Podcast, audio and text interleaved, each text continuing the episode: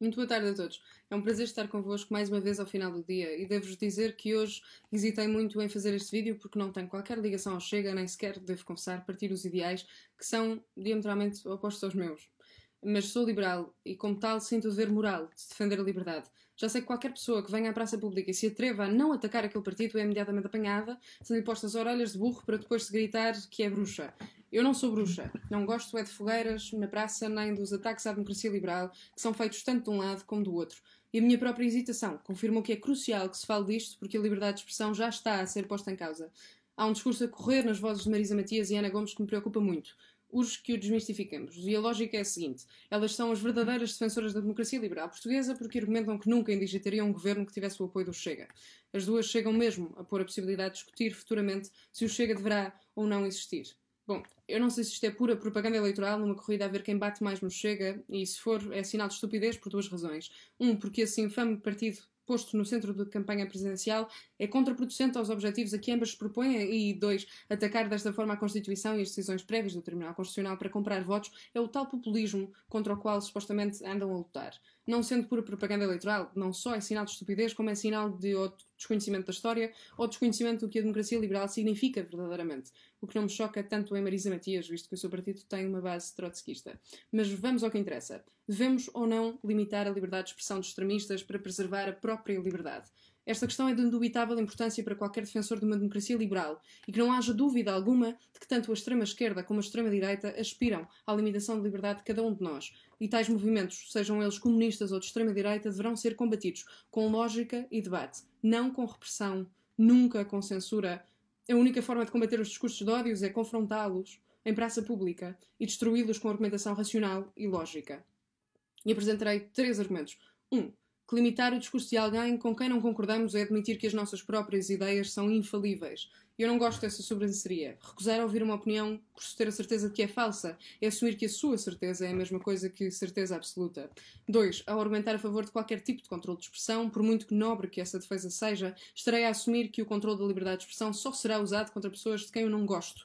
E essa presunção, presunção está fundamentalmente errada. Deixem-me contar-vos uma história. Em 1936, Londres assistiu a um dos maiores protestos da sua história. Centenas de milhares de trabalhadores e operários londrinos marcharam as ruas numa inspiradora demonstração da defesa dos valores democráticos contra o fascismo que se erguia na Europa.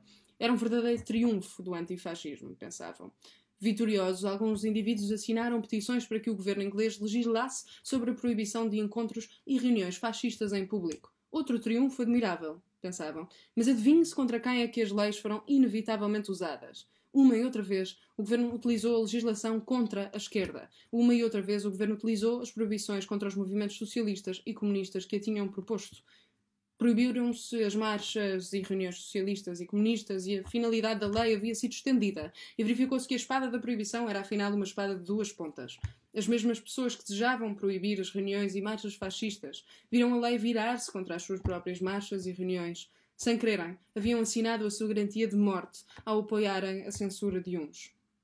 3. A censura de grupos extremistas provou-se historicamente contraproducente. Os nazis já foram punidos pelos discursos de ódio sob as leis que se diziam a favor da liberdade de expressão. Isto foi na Alemanha de Weimar, nos anos 20 do século passado.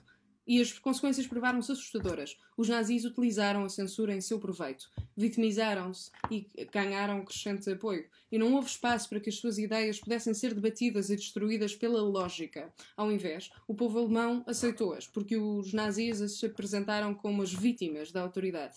Ao censurar as ideias nazis, o governo alemão ajudou as ideias nazis. Infelizmente, não há nenhuma fórmula mágica de combate às ideias extremistas, mas elas aproveitam-se da vitimização aproveitam-se da censura para se justificarem. A defesa da liberdade de expressão universal parecerá sempre contraintuitiva se não acreditarmos verdadeiramente na liberdade.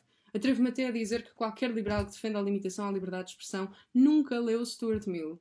Eu, eu aconselho vivamente da liberdade de pensamento e expressão. Está aqui. Ainda por cima custa 5,95€, não é assim tão caro. E por favor, não querendo ter um raciocínio circular, acabe como comecei. Não sou bruxa. Não gosto do Chega, nem das ideias que defende. Gosto é da liberdade. E citando Voltaire, secundado por Evelyn Beatrice Hall, posso não concordar contigo, mas defenderei até à morte o teu direito de o dizeres. O que é bem diferente da versão da esquerda, que é posso não concordar contigo, ir a envergonhar-te publicamente, tentar censurar-te e exigir que sejas despedido do teu emprego.